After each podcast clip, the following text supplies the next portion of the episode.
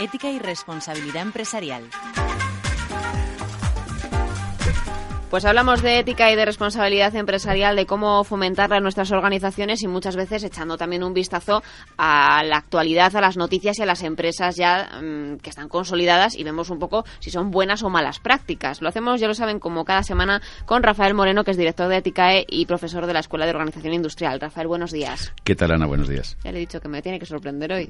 no tienes ni idea de lo que voy a hablar. no, tengo, no tengo ni idea de por dónde van a ir los tiros y luego ya me meto yo sola en piscinas, eh, hablando de verano. Así que, si te parece, voy a intentar eh, seguirte el paso con esa noticia que me traes hablando de responsabilidad y de ética empresarial. A ver por dónde tiras tú esta semana. Pues mira, ha salido estos días una encuesta de Ernst Young donde habla de que hacen, normalmente al año una encuesta global sobre el fraude.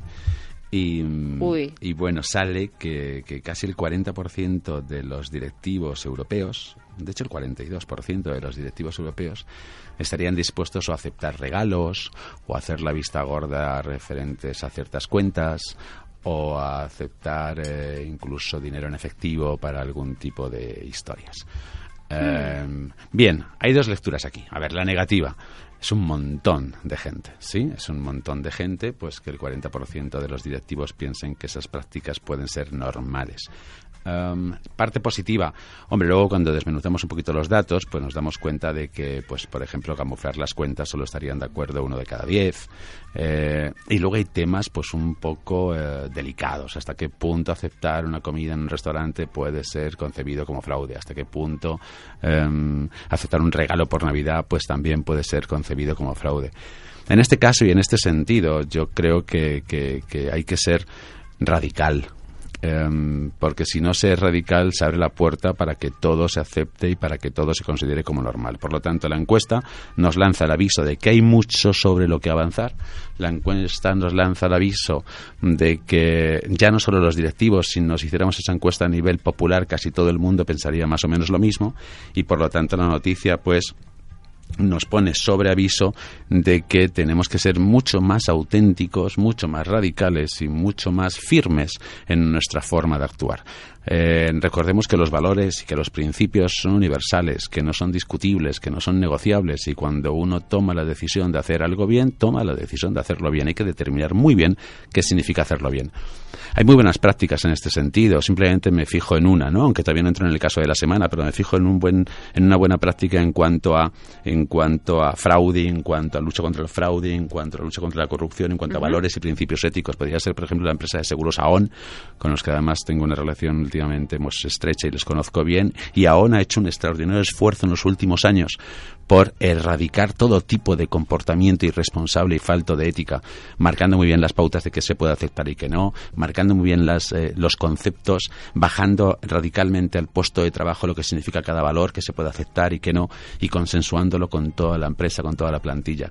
Por ahí va el camino, por ahí va, por esas son las ideas. Por lo tanto, noticia de la semana, eh, la encuesta global sobre el fraude en San Young nos lanza el aviso de que hay mucho que avanzar. Se ha avanzado ya mucho en los últimos años, cierto es que sí, pero todavía queda mucho para que el comportamiento ético sea una realidad absolutamente palpable y diseminada por todas las empresas. Bueno, tenemos eh, un camino por recorrer. De momento se van sentando las bases, como decíamos, en el caso de AON, eh, con esas prácticas para intentar evitar ese fraude. ¿Sería ese el caso de éxito? Tenemos uno. traigo otro. Traigo otro. Ah, viene a colación, ¿eh? Hoy todo, hoy todo, no es como otros días que saltamos de un tema a otro. Hoy todo tiene que ver con el tema de los valores, los principios, la ética y este tipo de asuntos. No, el caso de la semana, que es una empresa con la que también estoy trabajando últimamente y con Nozco, pues, eh, pues relativamente bien, es Bankia.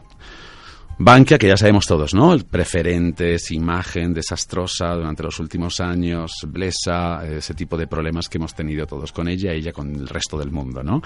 Eh, bueno, pues desde que entró un presidente que está haciendo las cosas realmente bien, desde que entró un líder que se cree que realmente se pueden hacer las cosas bien, desde que entró una persona que es su presidente que, que, se lo cree, que se lo cree, las cosas han cambiado radicalmente. Yo hablaba el otro día con personas dentro de Bankia, de sus, eh, de sus, de sus comités, de sus cuadros directivos, y me comentaban que si alguien les hubiera hablado de que la honestidad o la falta de corrupción o el buen comportamiento iban a ser cosas reales en cada puesto de trabajo, no se lo hubieran creído. Y hoy en día me confirman que así es. Hoy en día me confirman que cualquier decisión que se toma en Bankia hoy en día tiene que pasar un filtro de código de conducta, tiene que pasar un filtro de buen comportamiento respecto a los clientes, respecto a los competidores o respecto a cualquier stakeholder. Por lo tanto, ¿Por qué es un buen caso? Porque así se hacen las cosas.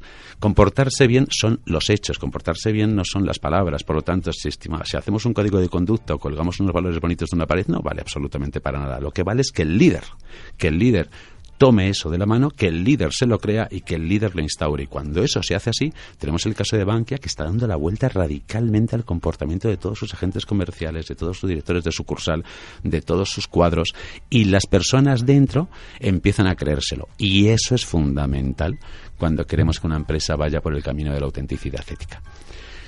Y de ahí salto al tip y al consejo, porque o sea, viene... Que hoy sí va a estar relacionado. Muy relacionado. Porque... Hoy que no me tiro a la piscina, vaya, vaya. Muy relacionado porque viene por ahí, viene por ahí. Y es, es no es otra cosa, hay que considerar las empresas como los seres humanos. Tú cuando confías en alguien, confías en alguien cuando es auténtico, confías en alguien cuando hay coherencia entre lo que dice y lo que hace. Esa es una base fundamental de confianza. Yo confío en ti porque sé que lo que dices lo haces luego y por lo tanto tu comportamiento diario tiene que ver con tus valores y principios. Eso es una persona auténtica, eso es una persona ética. No vale de nada la persona que bendice a Dios y lava los brazos y dice cuánto te quiere para luego en el día a día no hacer nada de lo que proclama. Toda esa gente es falsa, toda esa gente comete fraude, comete fraude hacia los demás. Y las empresas no son otra cosa que la representación del ser humano. Por lo tanto, la empresa como representación del ser humano, la empresa auténtica es aquella que realmente, que realmente hace lo que dice. Y si dice que tiene unos valores, los ejecuta. ¿Y cómo los ejecuta? En el puesto de trabajo y en su comportamiento diario con los que le rodean. Por lo tanto, el tip de la semana es, si esto queremos que sea así, todo líder empresarial debe coger esto, eh, coger el toro por los cuernos, creerse que esto puede ser real y llevarlo a cada puesto de trabajo. No me valen en absoluto las grandes proclamas, no valen absolutamente para nada. Cuando una empresa quiera ser un líder ético, el líder debe serlo. Una empresa que lidere un comportamiento ético se basa en un líder ético que lidera ese comportamiento. Y cuando eso es así, como en el caso que hemos visto de Bankia, las cosas funcionan, las cosas funcionan. La empresa puede realmente decir que es una empresa ética y responsable y por lo tanto los resultados económicos vienen después. Y la sostenibilidad de la empresa está garantizada. Por lo tanto, el tip de la semana, el líder debe tomar las riendas del comportamiento ético de la empresa, debe tirar de ello y no se puede delegar un comportamiento ético. Uno tiene que liderarlo. El comportamiento ético no se delega. La ética no son los otros. La ética soy yo como líder que hago que los demás me sigan en ese camino. Al final es lo que hemos hablado muchas veces, ¿no? Que el líder no puede desvincularse de la empresa ni echarle las culpas a otro. Al final es la cabeza visible y también la mano que tiene que sujetar las riendas de esa compañía. Por supuesto, es que si eso no es así, nos encontramos con empresas falsas. Hay empresas falsas y empresas auténticas. La empresa falsa está guiada por un líder falso y la empresa auténtica está guiada por un líder auténtico. Y eso se ve de inmediato. Se nota en cuanto hablas con los empleados, se nota en cuanto hablas con los clientes, se nota al ver una memoria o un balance, se ve inmediatamente incluso los números fríos de una cuenta de resultados. Cuando hay un líder ético que lidera ese comportamiento, se trasplanta directamente la cuenta de resultados y se trasplanta al clima laboral y al clima organizacional y a cómo se relaciona esta empresa con los clientes. Por lo tanto, sin duda deberá ser así. El líder siempre debe serlo en todos los sentidos y en el comportamiento ético por encima de todos. Al final, lo que decimos muchas veces, no nos podemos desvincular del comportamiento ético en las organizaciones, mm. no podemos desvincularlo eh, tampoco de, la responsabilidad ética y empresarial de las organizaciones. y, me gusta también el cambio que, comentabas de Bankia, porque creo que el sector financiero ha sido uno de los mayores golpeados durante la crisis. Y el hecho de que se empiecen a hacer las cosas bien supone un cambio radical para un sector eh, que había olvidado a lo mejor el cliente, había olvidado ese trato de tú a tú que tenían nuestros abuelos, ¿no? Con su banco, que se comprometían con ellos.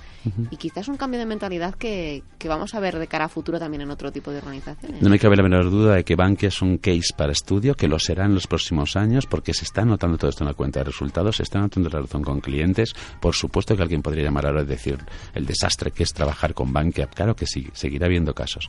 Pero la tendencia es muy positiva, realmente positiva. Están haciendo las cosas bien, se las están creyendo y sin duda puede ser un motor para otras entidades financieras que vean que ser ético tiene buenos resultados, como en la vida. La persona que se comporta bien le suele ir bien.